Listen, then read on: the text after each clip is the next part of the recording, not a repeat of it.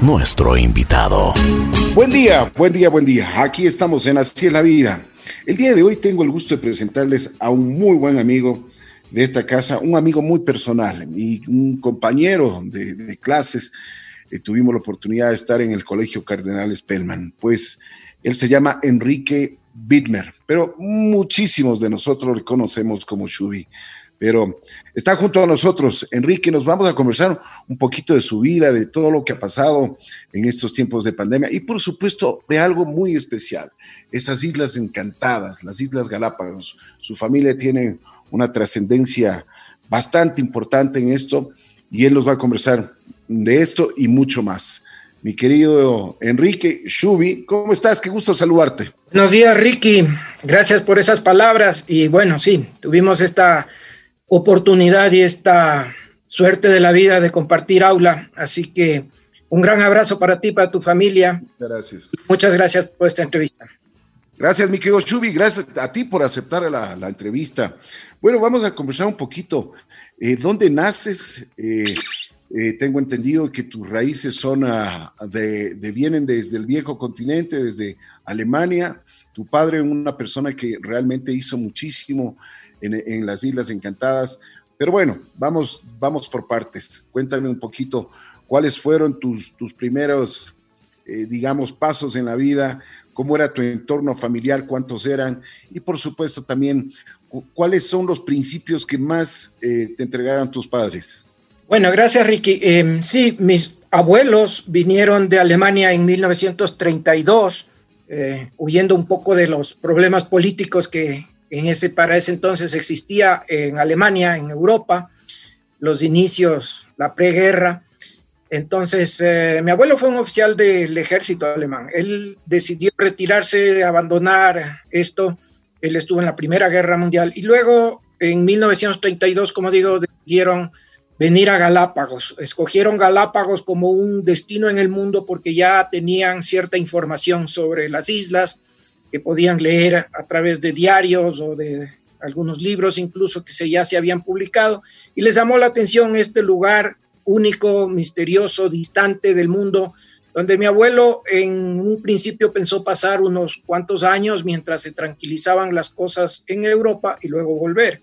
Pero fue tal la atracción que tuvieron por el lugar que decidieron quedarse ahí. Mi abuelo no volvió a salir nunca más. Eh, mi abuela sí solía realizar sus viajes hacia la parte continental del Ecuador o incluso Europa en algunas ocasiones, pero él decidió cambiar su vida y quedarse allá, en una isla remota, eh, volcánica, sin acceso a nada, a ningún servicio básico y obviamente valiéndose por sus propios medios para poder generar cualquier eh, satisfacción eh, o cualquier necesidad para poder alimentarse y para poder sobrevivir. perdón que te corte un ratito ahí en ese sentido. Eh, ¿Qué es lo que le conquistó a, tus abuelos para quedarse en esa isla? Porque uno pensaría que simplemente sin los, sin los servicios básicos, hasta la sobrevivencia, me imagino que debe haber sido con, con mucha dificultad, pero debe haberle enamorado algo, ¿no? bueno, el, principal recurso que tenía la isla y que sigue teniendo la isla floriana de las Islas Galápagos es el agua dulce, que se de una vertiente, de un manantial. Y este recurso no había, no, no, no se disponía en todas las islas. Ahora, islas pobladas como Santa Cruz e Isabela tienen agua, pero a través de eh, potabilizarla, de, producirla, de, desalinizarla del mar. Entonces, eh, este era un recurso importantísimo para su decisión, el agua dulce y sobre todo la paz y la tranquilidad. Él buscaba alejarse del mundo. Y bueno, en esa época así habían aventureros emprendedores que tomaban estas decisiones. La verdad, yo de mi abuelo tengo poco recuerdo porque él falleció cuando yo iba a cumplir tres años más o menos. Cumplió tres años por esa época. Entonces, Em, todo lo que se transmitió lo transmitió nuestra abuela, que es así, vivió hasta, 1900, hasta el año 2000. Entonces, eh, ellos se establecieron ahí en la isla, en una cueva originalmente que era de los piratas Galápagos, eh, como se sabe, en los 1700 y 1800 fue visitada por piratas, balleneros, pescadores y aventureros. Entonces ahí habían unas cuevas que estos habían fabricado y les sirvió como un primer hogar, eh, más todas las cosas que trajeron de Alemania, carpas y cosas para establecerse hasta que pudieron hacer su casa. Cuando llegaron a Floriana en 1932, por octubre más o menos, los primeros días de octubre, unos meses después, en el 1 de enero de 1933, nació mi padre, Rolf. Él es el primer ecuatoriano o primer ser humano, mejor dicho, documentado, nacido en la isla. Y tal vez, tal, tal vez en las otras islas no existe un levantamiento así de información, pero al menos de Floriana, él es el primer ser humano documentado. Y bueno, luego eh, esos fueron desarrollando su vida, como te digo, unos años posteriores nació la hermana de mi padre, eh, mi tía que aún vive en la isla Floriana, y cuando ellos vinieron, vinieron con el hijo, o sea, con un tío nuestro, con el hijo mayor de mi abuelo en su primer matrimonio. Así que ahí poco fueron desarrollados. Eso te iba a decir, ¿cuáles eran las principales actividades que se desarrollaban en ese tiempo? Bueno, las principales actividades eran valerse para conseguir los medios para subsistir, pescar, eh, producir a través de la granja, de una pequeña finca que fueron armando. Y entonces todos los productos que ellos necesitaban los producían ahí mismo. Eh, de las del, del, ganado que ellos mataban se sacaba el cebo para hacer velas, el cuero para hacer cualquier mueble o cualquier necesidad que tenían. Es más o menos una vida totalmente remota en una isla donde no había nadie. Había una familia alemana que vivía un poco más hacia la orilla, en camino a la costa, que era el doctor Ritter, un dentista berlinés, quien vino con su, ah, con su asistente, con su enfermera, que le asistía ahí en su consultorio en Berlín. También tomaron el mismo camino, ellos vinieron unos años antes. Así que vivían estas dos familias en la isla y unos años después llegó la famosísima baronesa von Wagner, Ah, También vino con dos o tres eh, amigos, cuales uno era fungía de esposo, el otro fungía de amante y el otro de esclavo. Ahí estuvieron algunos años. Qué interesante esa historia. Sí, mi abuela escribió un libro que se llama Floriana, disponible aquí en alguna de las librerías, en Mr. Book sobre todo. Ahí está narrado esta historia. Es una historia súper interesante porque a la final todos esos eh, eh, en el caso del doctor Ritter, él falleció, la, su conviviente Dora se regresó a Berlín, de la baronesa se dice que desapareció, incluso hasta mi propio abuelo lo acusaron de haberle asesinado, pero finalmente eh, ella desapareció. Uno de los chicos que, un alemán que convivía con ella, Lorenz, falleció en una isla al norte del archipiélago cuando ya decidió retirarse de la isla. Y al final del día mis abuelos se quedaron solos en la isla. Se quedaron los dos y sus tres hijos y empezó la Segunda Guerra Mundial. Ahí Galápagos fue destinado como un sitio de entrenamiento y adiestramiento para las tropas que se preparaban para ir al Pacífico Sur, a Hawái, y sobre todo también una vigilancia para el Canal de Panamá. Entonces, eh, como el gobierno ecuatoriano entregó las islas a a los americanos, ellos construyeron en Baltra una tremenda base donde vivían aproximadamente 10.000 personas con dos pistas de aterrizaje para aviones de reconocimiento y para el, abastecimiento. Entonces, eh, los americanos expulsaron de Galápagos a todos los alemanes que ahí vivían. En Santa Cruz ya vivía una pequeña colonia de alemanes, la familia Angermeyer, los Raya y algunos otros y a todos estos los expulsaron de Galápagos. En el caso de mis abuelos se portaron un poco más eh, condescendientes, un poco más tranquilos y los dejaron quedarse en la isla, porque ¿qué hace una familia en una isla? ¿Qué, qué, qué, qué mal puede causar o qué, qué, qué gran riesgo puede ser? Más bien para, incluso para mis abuelos fue una facilidad y fue una ayuda porque de ellos se hizo cargo la Cruz Roja Americana que estaba ahí en Baltra para asistir a soldados y entonces los venían a visitar frecuentemente, los venían a, a chequear cómo están de salud y, establecieron una, una, buena amistad con algunos de los soldados. algunos de los oficiales, y además de eso, lo que producía la granja empezaron a, a comercializar y les vendían productos, así que fue una, fueron unos años interesantes para ellos, ¿no? Pasaron algunos sustos también porque venían algunos locos americanos pensando que Hitler estaba escondido ahí en la cueva. Pero, o sea, todas estas historias nos contaba mi abuela de pequeños. Era una historia interesante, entretenida y así se fue desarrollando nuestra vida cuando ya nacimos allá. Nosotros, Eso es lo que te iba a decir. Tú naces allá. Sí, nosotros somos cinco hermanos que nacimos en la isla Floriana. Eh, mi padre se casó con una señora que fue mi madre. Ella es originaria de Riobamba y que fue a visitar a su hermano allá porque su hermano estaba en el destacamento de la Marina, una pequeña capitanía de puerto donde había asignado una persona y él era, él era el radio operador de la Marina. Entonces, eh, mi, mi, madre fue a visitar a su hermano, se enamoró de mi padre y se quedó a vivir en Floriana por muchísimos años más. Y ahí nacimos los cinco hijos. Eh, yo soy el segundo de los cinco.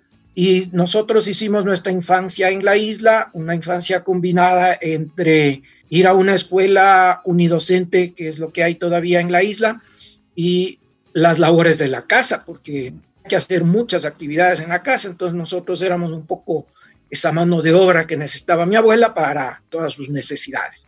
Esa fue nuestra infancia, ahí combinamos entre la escuela, las necesidades de la isla y también empezar a ayudarle a mi padre en la actividad del turismo. Mi padre es uno de los pioneros del turismo navegable en las Islas Galápagos. Él, eh, una vez que perdió un pequeño barco de pesca que tenía, en 1969 construyó un velero para seis pasajeros que le denominó Tip Top 1. Y en 1969 inició la operación de cruceros navegables cuando Galápagos eh, oficialmente empezó a atraer turistas.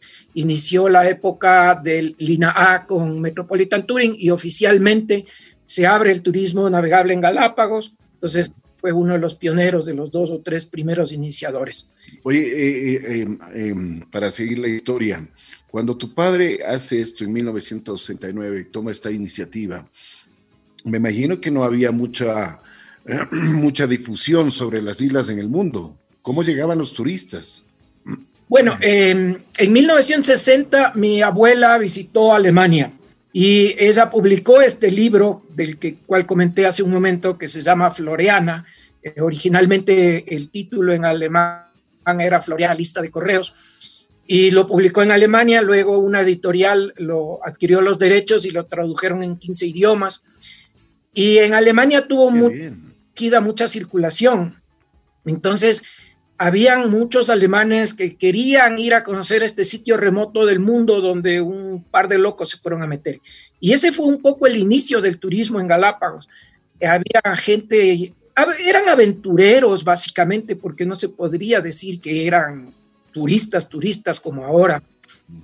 Era gente que venía a aventurar por el mundo y que incluso para llegar hasta Galápagos tenía que viajar muchos meses, ¿no? una especie de, de esos, ah, de lo que ahora se llama un año sabático, más o menos. andaba dando vueltas por el mundo y de paso vamos a Floriana a conocer estos locos. Así un poco empezó. Así empezó un poco el turismo entre los 64, 65, 66, cuando mi padre todavía tenía un pequeño barco de pesca en el que empezó a transportar a estas personas interesadas y un poco también científicos eh, empezó la, en los 60 empezó la Charles Darwin a trabajar en Puerto Ayora, en Santa Cruz, y venían muchos científicos a estudiar las islas, las especies, los animales, la flora, la fauna. Y entonces, estos científicos necesitaban transportarse. Así eh, se fue desarrollando. Pero oficialmente el turismo en Galápagos inicia en el año 1969, cuando Metropolitan Touring le pone en operación al Lina A y le da a conocer al mundo existen las islas. Eh, hicieron una gran promoción internacional. La Corporación Financiera Nacional en esa época me acuerdo que hizo unos estudios para eh, promover el crucero navegable en Galápagos y eh, Eduardo Proaño, quien era en esa época el dueño de Metro, visitó muchos países, lo que ahora se llaman las ferias de turismo. Él puerta a puerta visitando agencias, operadores, mayoristas, y así se fue interesando a la gente. Y también eran un poco aventureros porque llegar en esa época al Ecuador y luego a Galápagos era toda una odisea. No habían vuelos todos los días, no había, no había logística, había que eh, prever mucho, ¿no? Entonces nosotros recibíamos la carga desde Guayaquil a través de barcos cargueros para poder hacer el abastecimiento. Había que prever mucho, mucho para poder tener las necesidades básicas y lo que teníamos que utilizar para la logística de la operación. ¿Cuál era tu visión cuando eras pequeño, cuando veías que tu padre se desarrollaba en este ambiente? Eh, ¿Tú algún día pensaste en el desarrollo que iba a tener esto? Eh, sí, sí le tenías fe. Sí, bueno, yo, como te digo, desde pequeño empecé a acompañarle a mi padre, primero cuando estaba construyendo su pequeño velero, era un poco su ayudante, y de ahí, claro, yo navegué con él algunos años al principio, y cuando ya después, en el año 73, me tocó venir al colegio, eh, las vacaciones eh, nos íbamos, eh, apenas terminaba el colegio, nos íbamos enseguida a Galápagos, a Floriana, a acompañarlo.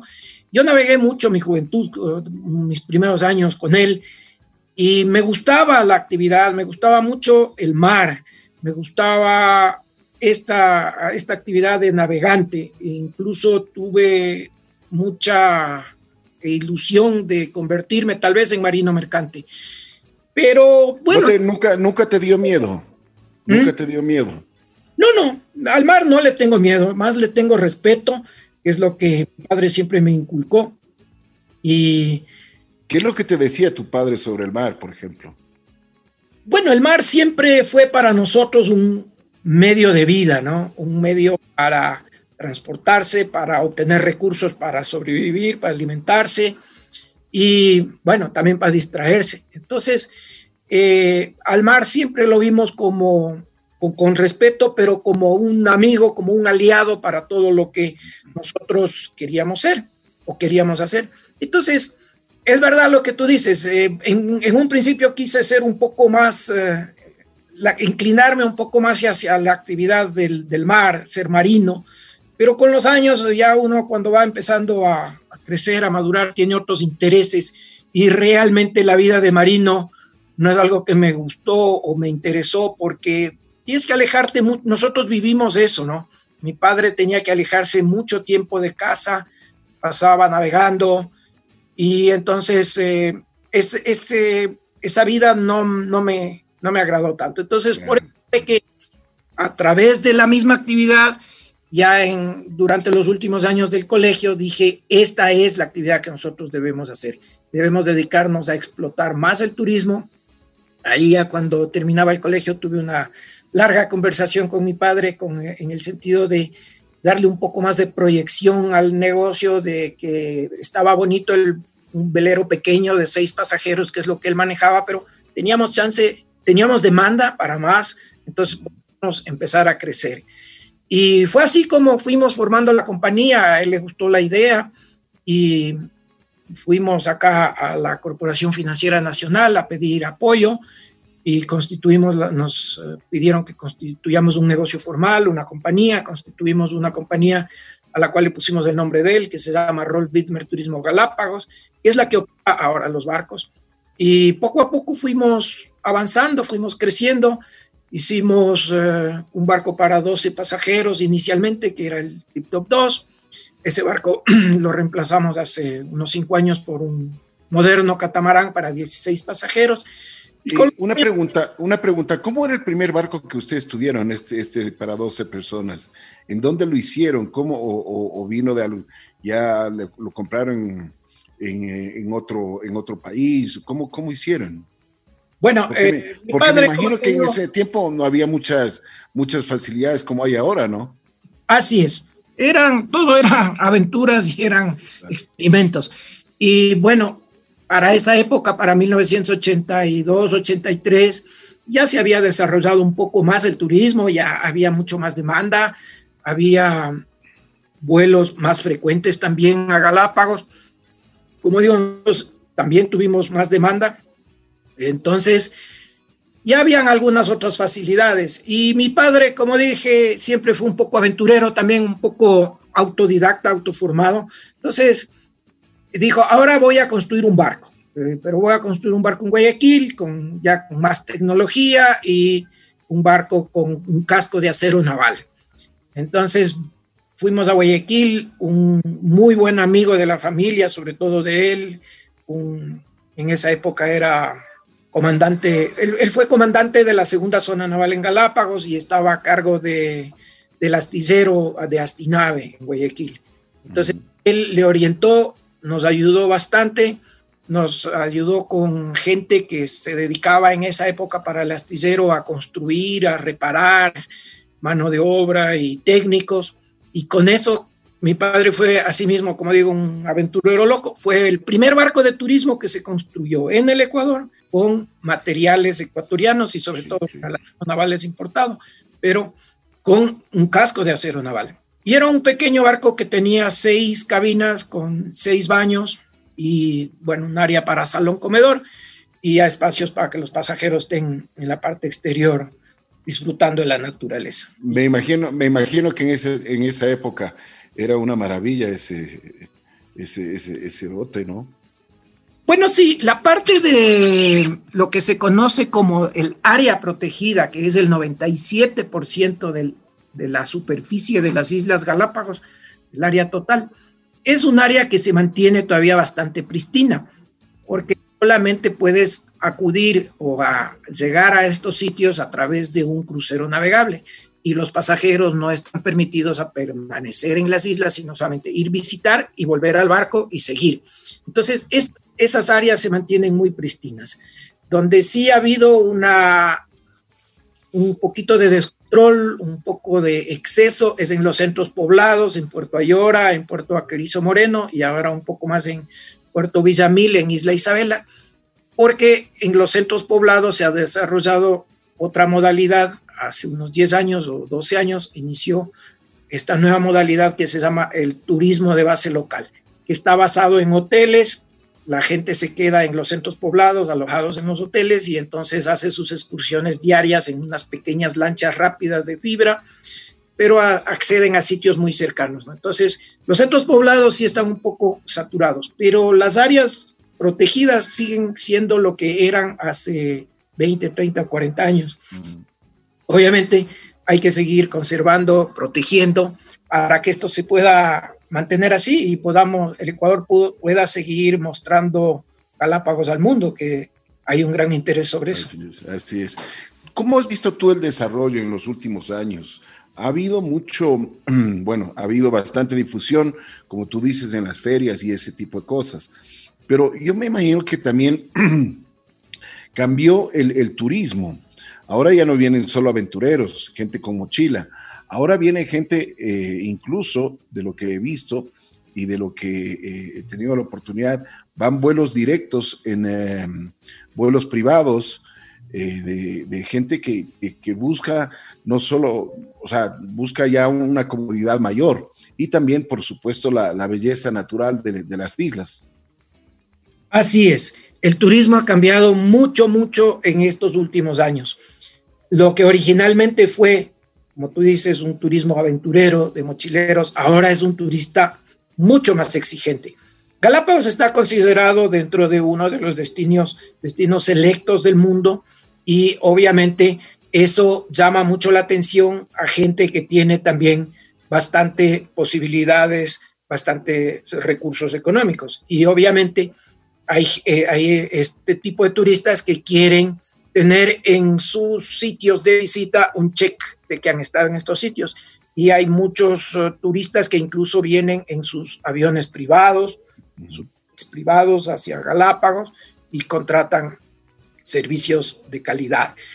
Es por eso que prácticamente toda la flota de embarcaciones en Galápagos ha recibido en los últimos 10 años una gran transformación una renovación completa y ahora los barcos ya no son lo que eran antes. Yo, como te digo, Yo empecé y crecí en un velero pequeño de seis pasajeros donde por poco era todo cama comunal, había un baño y cocina para todos y, eso es lo que al pasajero le fascinaba, porque está ahí, podías pescar, podías, cogías un pescado y te servías ese rato al sartén.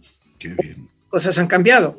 Hoy las cabinas son con camas bajas, full aire acondicionado, baños privados, full agua fría y caliente en, las duchas, porque de lo contrario al pasajero no, no le interesa, ¿no? Ellos buscan para comodidad.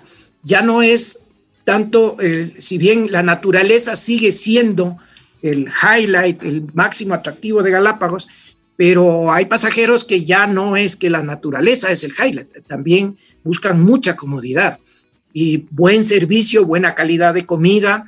Todas las embarcaciones, todos los que operamos en Galápagos hemos tenido que invertir muchos recursos en capacitar al personal, en capacitar a la gente que se dedica a lo que es la cocina, a los chefs, para que el servicio sea de primera, sea de calidad, lo que ahora exige la gente. ¿Cuál ha sido tu experiencia cuando tú vas a las ferias en el mundo? ¿Qué es lo que te preguntan? ¿Qué ha pasado? O sea, ¿cuál es la, visión que también tienen afuera de nosotros? Bueno, definitivamente Galápagos es el imán que tiene el Ecuador para promocionarse. Eh, eso es indiscutible e innegable. Cuando tú estás en una feria en Berlín, en Londres o en cualquiera de las ciudades de los Estados Unidos y el Ecuador expone su stand, inmediatamente el público, la gente relaciona a Galápagos. Eh, hay todavía un poco de esa sensación de que el público cree que Galápagos pertenece al Perú. Y entonces hay un paquete que se comercializa, que los mayoristas internacionales comercializan con mucha fuerza, que es Galápagos, Machu Picchu. Entonces los pasajeros vienen primero al Ecuador, visitan Galápagos y de ahí se van al Perú a visitar Machu Picchu. O al revés, ahí combinan. ¿Y por, qué, por, qué, por qué hay esa percepción? por darle, justamente porque como se comercializa este paquete Galápagos Machu Picchu, entonces hay mucha gente que cree. Mm, y ahí es donde el Ecuador tiene que aprovechar que Galápagos es el gran imán para atraer turistas al Ecuador, para hacer una promoción mucho más fuerte en los mercados internacionales y traer turistas, aprovechando Galápagos, traer turistas a la parte continental, porque el Ecuador continental tiene maravillas que ofrecer para los turistas, pero lamentablemente no hay esa difusión, esa promoción que necesitamos que haga el, bueno, si todavía existe el Ministerio de Turismo, ¿no? Una, una pregunta, ¿cómo siempre estamos hablando del turismo, del turismo eh, de, otros países. Pero ¿cómo está el turismo dentro del Ecuador? ¿Existe el mismo interés en, los, en los ecuatorianos por las islas, por visitarlas? Los ecuatorianos tienen mucho interés, sí. El tema es que, primero, las islas están a mil kilómetros de la costa ecuatoriana. La gran mayoría de los productos o de los servicios o de las de, la, de alimentos y materiales, equipos, repuestos que se requieren para la operación, tienen que ser llevados por aviones, por carga aérea, y lamentablemente el costo de la carga aérea en nuestro país es sumamente alto. Nosotros pagamos casi lo mismo que pagamos por traer eh, equipos o materiales repuestos de Estados Unidos al Ecuador, por llevar de aquí de Quito a, a Galápagos los alimentos. Entonces, es una operación cara. El, costo del galón de diésel en Galápagos siempre fue diferenciado. Eh, desde hace más de 13 o 14 años a nosotros nos pusieron un precio interna para los barcos de crucero, un precio internacional. Entonces, es una operación costosa y que lamentablemente no tiene ese, e, esa aceptación por parte del consumidor ecuatoriano, porque todavía tenemos ese concepto de que nos estamos yendo a una playa aquí a la costa donde todo puede ser mucho más económico y vamos a, a, disfrutar de sol y de playa. Galápagos es un, turisto, un turismo totalmente diferente, donde el principal eh, recurso es la naturaleza, el estar en contacto con la naturaleza, el descubrir la, historia y la teoría de Charles Darwin respecto de la evolución y ver cómo es el comportamiento de la flora y de la fauna. Entonces, no es un turismo netamente de playa y por eso es que a través de los centros poblados se desarrolló esta nueva modalidad que es el turismo de base local, porque ahí sí tienes un poco de acceso a lo que es playa, a lo que es estar eh, de descanso y de estar también en el centro poblado para disfrutar de noche del restaurante, la discoteca, un poco la farra. Eso es lo que eh, sí atrae bastante. Entonces, el, el turismo a bordo de las embarcaciones es diferente. Ahí la actividad empieza muy temprano en la mañana. No hay la, la, noche está para dormir, para descansar, para recuperarse, porque al día siguiente a las 7 de la mañana empieza la actividad. Las excursiones, las caminatas a los sitios para poder visitar y ver eh, toda la diversidad de flora y fauna. De ahí hay otras actividades accesorias que nosotros llamamos a bordo de las embarcaciones, que tenemos la facilidad de, en ciertos sitios, depende si el, de la autorización que el Parque Nacional otorga, puedes hacer kayak, puedes hacer Panga Ride, que es una actividad que es ir en los pequeños botes estos que acompañan, que llevan a los pasajeros a tierra, a hacer recorridos muy cerca de los sitios y divisar los animales. También puedes hacer snorkel o natación. O sea, hay muchísima actividad a bordo de las embarcaciones que al final del día, a las 6, 7 de la tarde, de la noche, la gente termina agotada. Quiere, lo único que quiere es cenar, irse a dormir, mientras el barco navega a otra isla, porque al día siguiente, a las 7 de la mañana, estás nuevamente en, en acción. Entonces, es un turismo, como te digo, diferente porque eh, no es un turismo de, de, mucho descanso, es un turismo más bien de mucha, mucha acción. Y eso le gusta mucho a los europeos, sobre todo, y también a los americanos, que vienen a aventurar, a conocer esto. Entonces, es, son dos modelos distintos, ¿no? Y el turista ecuatoriano en Galápagos es muy importante, eh, ha crecido mucho también en los últimos años está siempre más enfocado y direccionado hacia los centros poblados. También por la parte eh, económica, porque este es un modelo un poco más barato. Oye, y ahora, por ejemplo, ustedes con cuántos, cuántos eh, barcos ustedes cuentan, porque ahora veo de que tienen este catamarán que es un, catamarán pero de lujo, una, una, cosa que realmente llama la atención, solo de verla ya te da ganas de, de, de, de estar ahí. Eh, sí, bueno, como te comentaba antes, eh, luego de la construcción del primer barco en Guayaquil por a 16, a 12 pasajeros, fuimos poco a poco creciendo, incrementando la flota, ya se incorporó mi hermano menor también al negocio y mm, la familia fue interesándose por esta actividad con mucha más uh, fuerza. En el 90, en el año 95 pusimos en operación otra embarcación y luego esta fue reemplazada justamente el año pasado por este catamarán que tú dices.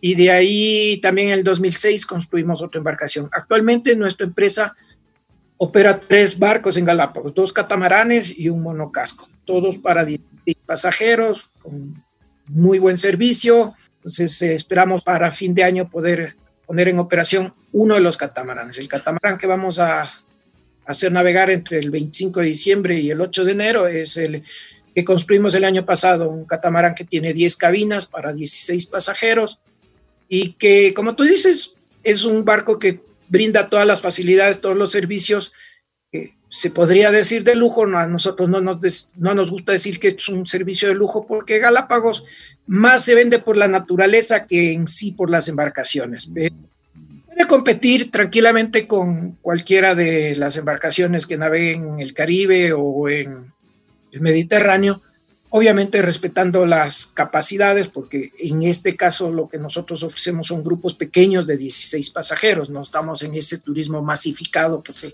maneja en estos otros destinos. Así es.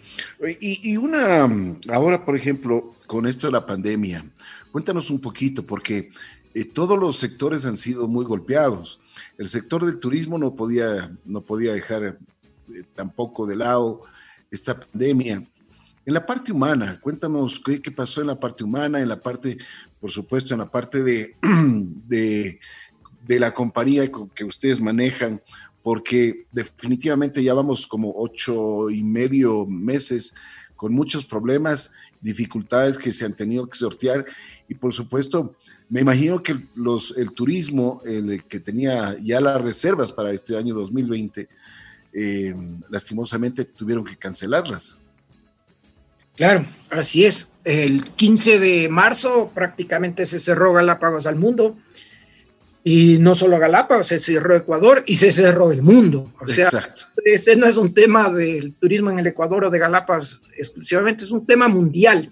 Entonces, es un, fenómeno, este, esta pandemia nos ha afectado a todo tipo de negocios. Obviamente hay unos que se han logrado recuperar con un poco más de suerte o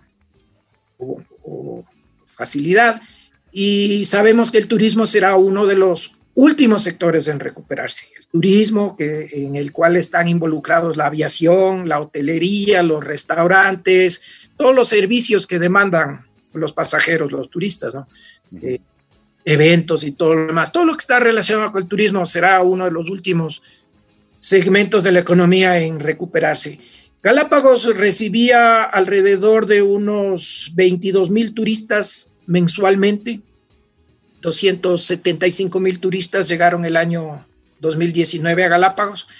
Entonces, eh, ahora, post pandemia, Galápagos abrió al mundo oficialmente en agosto.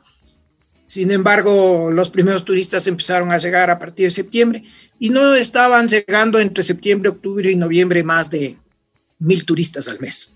Entonces, entre 22 mil, 24 mil que llegaban y mil es una locura de, de, crecimiento, ¿no?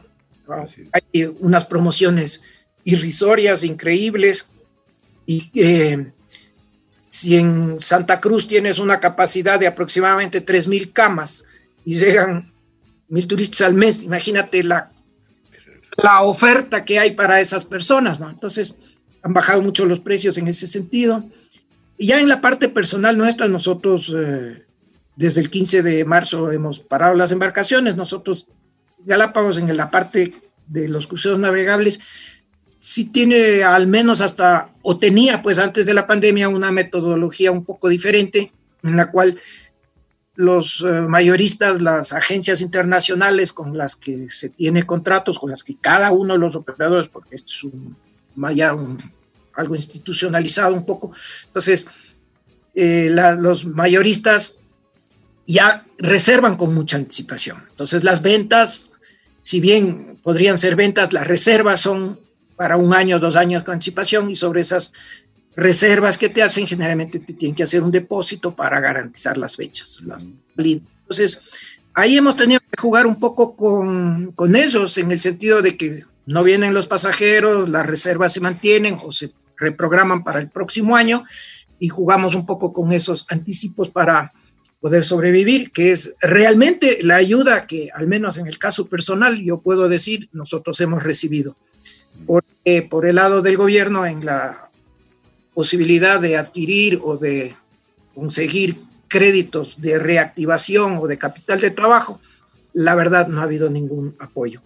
Nosotros como empresa hemos logrado eh, subsistir hasta ahora con eso, con eh, lo que nos han apoyado los mayoristas internacionales que contratan con nosotros eh, con anticipación los cruceros y con algunos de esos tenemos una relación por más de 20 o 25 años. Entonces existe ya una confianza de que obviamente el servicio va a ser otorgado y de que post pandemia, cuando ya el pasajero empiece a viajar, empezarán a llegar y nosotros tenemos que cubrir con ese servicio. Así que así es como hemos un poco sobrevivido, sobrellevado esta pandemia.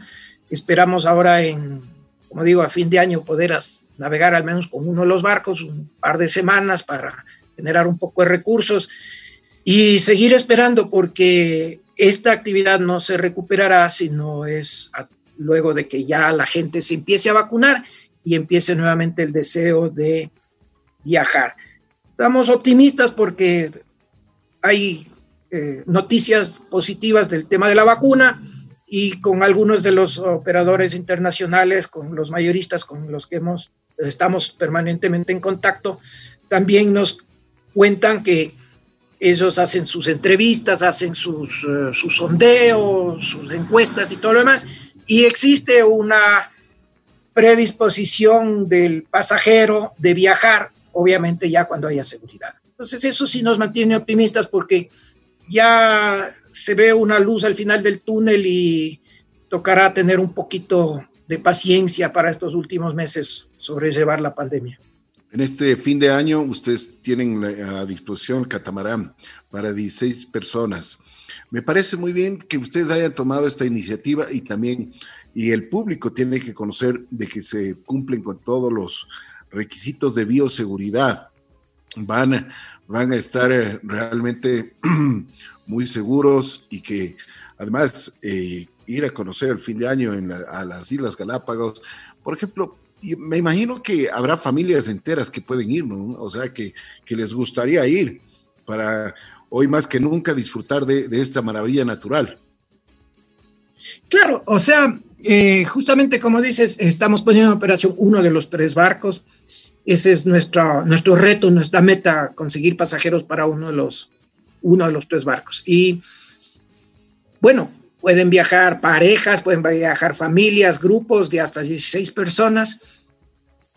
Realmente es una oportunidad única porque va a haber muy pocas, muy pocas embarcaciones que logren navegar este fin de año porque no hay pasajeros para toda la operación. Eso, eh, de eso estamos conscientes. Entonces, si van a haber muy pocos barcos navegando, el pasajero va a tener la oportunidad de disfrutar de los sitios de visita de las islas realmente en un área que prácticamente esté solo para eso, un área desolada en la que solamente estén ellos, que se sientan únicos en ese lugar y en el tema de la bioseguridad, obviamente hemos aplicado todos los protocolos exigidos por las autoridades, más nuestros propios protocolos para que los pasajeros se sientan tranquilos, seguros, confiados.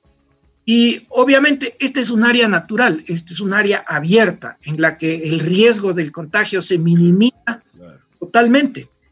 Esa es una de las grandes ventajas que tiene Galápagos frente al mundo para poder eh, reabrir su operación y para poder volver a atraer, a atraer a turistas, porque es un área abierta, natural, con muchísimo, muy, poco riesgo de contagio. Entonces, esa es, una gran ventaja. Otros destinos eh, son masificados, eh, Así hoteles y todo lo demás, los vuelos, los aeropuertos son congestionados. Acá es diferente. Acá si bien para 275 mil turistas al año a Galápagos suena como un número increíble, esos reciben otros destinos, tal vez en una semana, en un mes. Y el Ecuador son destinos turísticos donde no existe masificación y donde realmente la gente va a estar tranquila y segura para poderse, ah, para no tener contagio y para estar tu familia, tu familia tiene muchos años ya de tradición, ha hecho mucho por Galápagos, Galápagos también ha hecho mucho por ustedes. ¿Sigues enamorado de las islas tú, mi querido Shubi?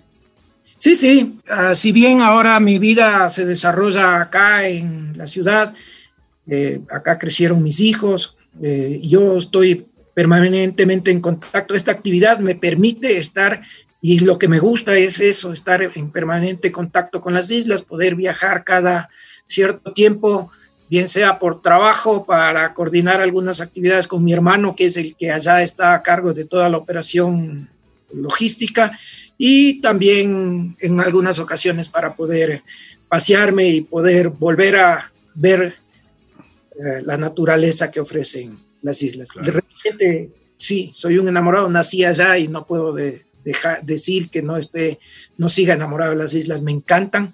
Mm, quisiera poder hacer mucho más por, por Galápagos, mm. ah, no solamente en la parte turística de poder eh, traer turistas y a través de esta actividad dar trabajo y, y recursos a otras actividades y a, a, las personas, pero más adelante veremos si también podemos incursionar en otras actividades. La, la familia mantiene una pequeña fundación que básicamente se dedica a los temas eh, de educación en la isla Floriana. En esta pequeña escuela donde nosotros nos educamos, que te decía que se llama Escuela Fiscal Mixta Amazonas, es una escuela unidocente, ahí solamente primaria.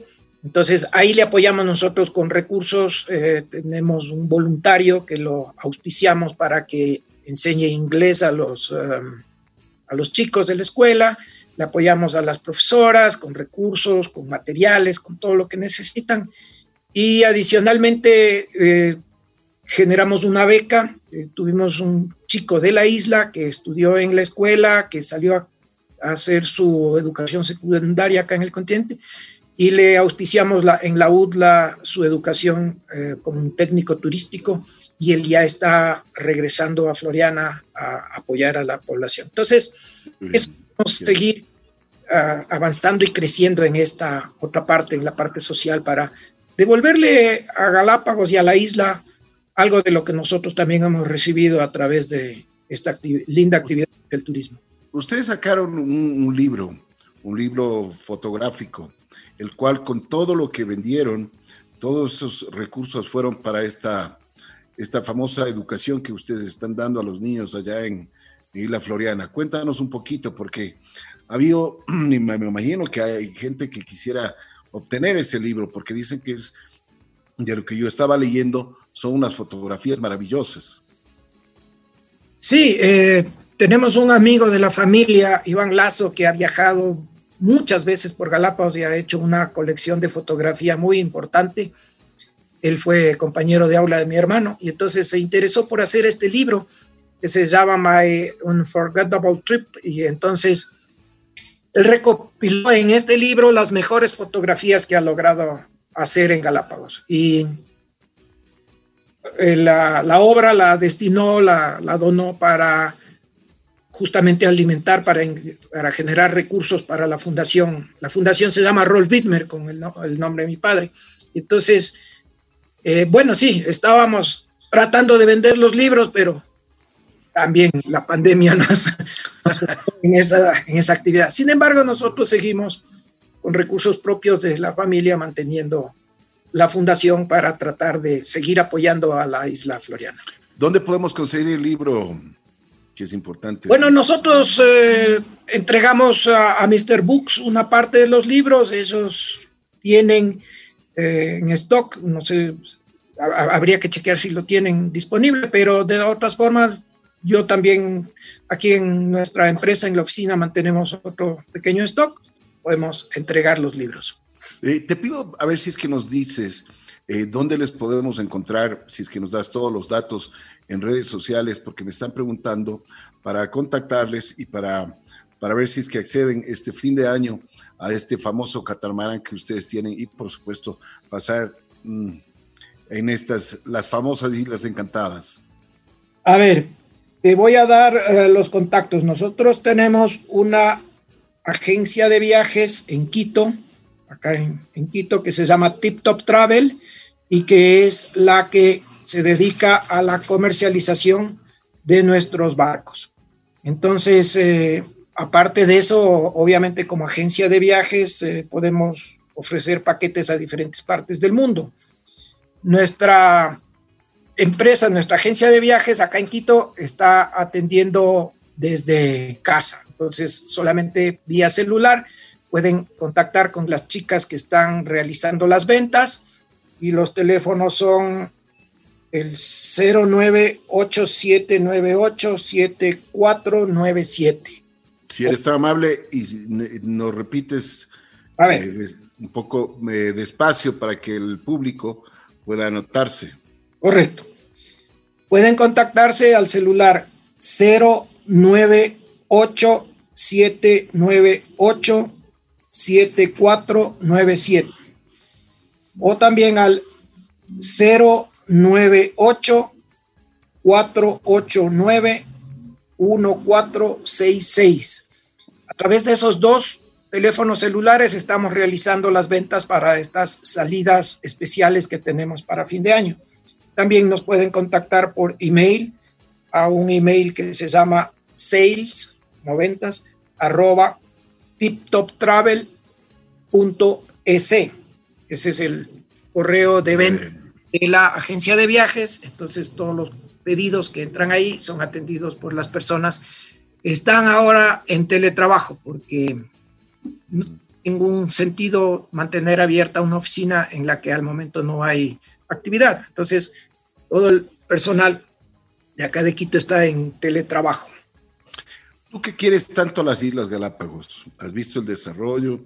Tu familia ha, desarrollado en muchísimos aspectos a estas islas. ¿Qué crees que le falta? ¿Qué crees, o sea, que necesitamos? ¿Qué crees que esas islas podrían ser, em, primero, deben tener, eh, deben ser muy, muy bien cuidadas? Después, las personas que vamos, debemos ir con una, una eh, yo diría, con una mentalidad de que debemos cuidar la naturaleza, debemos también em, ver no solo eh, lo, gigante que hizo Dios en, estas islas, sino que también nosotros tenemos que ir con una, yo te diría, con una, una, visión diferente. Pero tú que has estado tanto tiempo en este desarrollo, ¿qué es lo que te gustaría hacer? O sea, ¿qué es lo que, qué es lo que tú esperarías? No solo una, una, porque siempre estamos pensando de que la ayuda tiene que ser gubernamental, pero un desarrollo, el, desarrollo que tú lo ves y con la visión que tú tienes y con el cariño, porque el, amor que les tienen ustedes, la familia Bidmer a, Galápagos, ¿qué es lo que se podría hacer? Bueno, primeramente, eh, como tú dices, las personas que van a visitar las islas tienen que tener una mística especial, una conservación, de amor a la naturaleza, de respeto a la naturaleza. Entonces, ese es el primer eh, tema que el pasajero, la persona que visite debe mantener. Y sí, el resto de las personas que allá viven o que tenemos la oportunidad de tener una actividad económica o turística, debemos también involucrarnos en esto. Galápagos genera muchos recursos. El ingreso que el pasajero tributa para este pago para la entrada al Parque Nacional Galápagos lo que las mismas operaciones de cruceros navegables aportan al Parque Nacional Galápagos con la renovación de sus licencias y sus permisos, más todo lo que la economía del turista mueve dentro de las islas, deberían permitir ser un gran ejemplo para que se pueda manejar un modelo diferente que no requiera lo que tú dices, el Estado. Porque sabemos que lamentablemente en nuestros países latinoamericanos, nuestros estados, nuestros gobiernos, generalmente les falta dinero, están quebrados y no tienen esta posibilidad. Entonces, a través de todos podríamos generar un modelo diferente, un modelo que le permita a Galápagos ser diferente en el mundo y que con los mismos recursos que todos generamos se pueda hacer que todas las necesidades y todas las... Uh, todo lo que requiere la población que está allá se pueda satisfacer.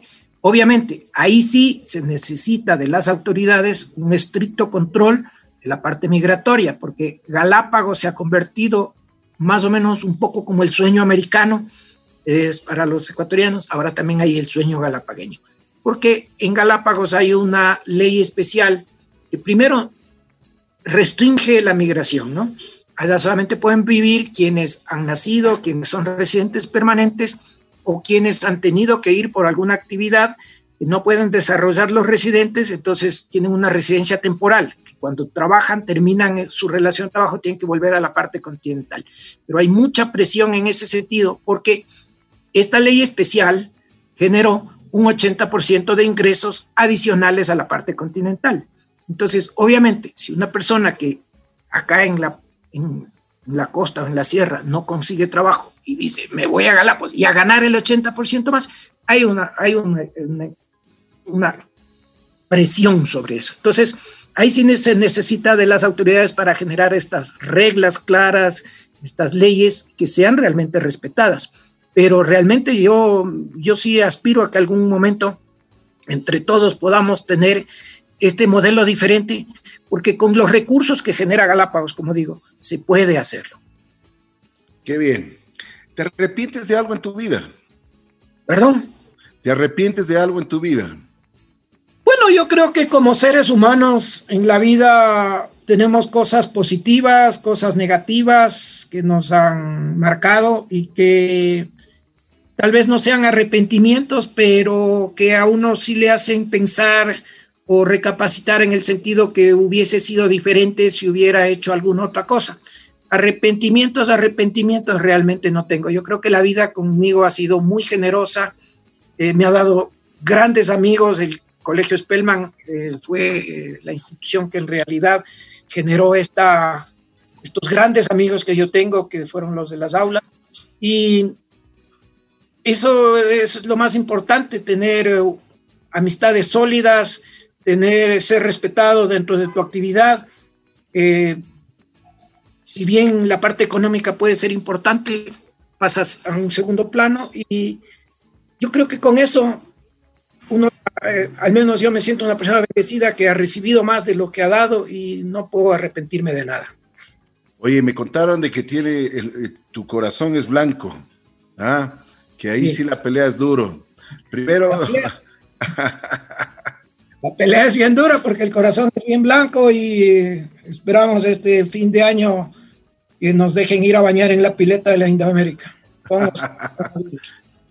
Oye, ¿cómo así? Ah, eh, ¿quién, te, ¿Quién te motivó o qué hizo para que te enamores tanto de la, de la camiseta blanca de Liga Deportiva Universitaria? Bueno, como comentamos al principio, yo nací en las islas, y en Floriana, yo crecí allá y vine al colegio Spellman a los 13 años, cuando había terminado ya la primaria allá. Eh, mi madre tuvo la visión y la, inteligencia de, de habernos preparado, de habernos educado y nos eh, trajo acá al colegio. Entonces, empecé primer curso en el Colegio Spellman en el año 73 y bueno, en Galápagos no se conocía nada de fútbol en esa época, así que lo primero que empecé a enterarme del fútbol era leyendo el comercio y era esta época en que la liga empezó a brillar entre la segunda categoría, la B y la A, porque el pobre equipo le mandaron un año a tres categorías. Entonces, empecé a interesar realmente por este equipo y obviamente en el colegio habían muchos compañeros que eran afines a liga y entonces así empezó el amor por la camiseta, empezó, me empecé a interesar por la historia, a leer de las hazañas y luego también en la familia fui encontrando a hinchas que me recordaron este, el corazoncito blanco. Qué bueno, me alegro muchísimo. ¿Cómo está tu familia? ¿Cómo está tu esposa, que es una gran ejecutiva, es una persona muy preparada y una persona que ayuda mucho a este Ecuador? ¿Cómo están tus hijos? Bueno, todos bien, gracias. Eh, gracias, Ricky, por preguntar. Mi esposa está ya en trabajo presencial todos los días. Efectivamente, ella trabaja para una institución multilateral, muy preocupada todo el tiempo por conseguir apoyo y recursos para este país, eh, impulsando algunas obras. Y los chicos, bien, por suerte vamos a ser abuelos ahora en, al final del año, y entonces estamos preparando viaje para irnos a Londres, donde vive mi hija mayor, Cristina. Ella hizo su maestría en Inglaterra hace unos cuatro y pico de años y se quedó a vivir allá, consiguió un buen trabajo por suerte está bien, no ha tenido ningún problema con la pandemia. Y el segundo, mi segundo hijo, Nicolás, está trabajando en una empresa en Estados Unidos, en Cupertino, que se llama Apple, la que genera mm. estos de teléfonos, computadoras y tecnología. Está muy bien ahí y esperamos a fin de año reunirnos todos en Londres para recibir a, al tercer miembro de la familia, a la Qué lindas satisfacciones que da la vida, ¿no? Y lo que tú decías, el, tener el respeto, la consideración, la confianza en, lo que tú haces, en, tu profesión, en tu profesión, pero también el cariño de la familia y el, el respaldo, el apoyo de ellos es, es importantísimo. Lo demás es lo de menos. Mi querido Enrique Bittmer, una familia, escuchen bien, un apellido que tiene mucho que ver un corazón gigante con Galápagos y Galápagos también con la familia Bittner. Te quiero agradecer muchísimo. Gracias por haberme dado la oportunidad de conversar un poquito contigo, de, conocer otros aspectos, porque muchas veces solo se habla de Galápagos, Galápagos, pero Pero lo que nos has contado el día de hoy y las historias que nos has contado, pues realmente nos ha nutrido y es muy interesante de que el público hoy mismo conozca y cualquier información que ustedes necesiten la pueden encontrar en Facebook en Así es la Vida, FM. Y también, por supuesto, en TikTok Travel, que es la agencia que hoy está haciendo este fin de año, está haciendo para 16 personas, así que tienen que apurarse, tienen que hacerlo, eh, yo creo que las, las, las, reservas tienen que ser inmediatas. Mi querido Enrique, te quiero agradecer muchísimo, muy gentil. Gracias por haber aceptado la invitación. Si tienes algo más que acotar, con muchísimo gusto. Eh, gracias, Ricky, por la invitación. Sí, un pequeño comercial nomás ahí. Efectivamente, quedan muy pocos espacios para estas salidas. Aspiramos a cenar uno los barcos. No queremos eh, ofrecer más porque va a ser difícil poder conseguir más, eh, más gente. Pero, como tú dices, aquí hay una historia especial de una familia que llegó desde Alemania y que ha estado cerca de 100 años en esta actividad entre ser colonizadores de Floriana y ahora en la actividad turística. Entonces, si alguno se interesa un poco por la historia, nosotros tenemos también la tercera generación de mi padre, que son mis sobrinos, que son guías naturalistas en las islas y que ahora ya están involucrados en nuestra actividad. Así que tenemos algunos sobrinos que son guías naturalistas, que son los que van a acompañar en estos cruceros. Y entonces el pasajero que se interese por la historia va a poder tener de una versión oficial de la propia voz de los herederos estas historias si es que les interesa en Galápagos. Oye, me imagino que tus abuelos desde el cielo deben estar tan orgullosos de esta familia, ¿no? Ya viene la tercera generación. Bueno, sí, estamos contentos porque tenemos ya una tercera generación involucrada en, en el negocio, en la empresa, y esperemos que también eso se involucren, les interese eh, como a nosotros. Y bueno, esperamos las bendiciones del cielo de mis abuelos, de mis padres, para poder seguir en esta actividad. Para que vean que cuando se hacen bien las cosas y con un, un corazón, pues todo se puede. Han dejado bien sembrado un nombre. La familia Bittner, que por supuesto está muy ligada a las Islas Galápagos. Te agradezco muchísimo. Gracias por haber conversado con nosotros en Así es la Vida. Te mando un abrazo especial y espero que Dios te bendiga y que, que sigan haciendo lo que tienen que hacer, no solo por esta naturaleza hermosa que nos ha entregado Dios, sino por también conseguir de que este país tenga un nombre sólido en todas partes del mundo. Un abrazo especial, mi querido Enrique. Saludos en casa. Gracias, Ricky. Un abrazo para ti también y para toda tu linda familia. Muchas gracias. Cuídate mucho. Muchas gracias. Estuvo con nosotros Enrique Shubi Bitber, que, como hemos dicho, es una familia que tiene muchísimo, muchísimo que ver con las Islas Galápagos.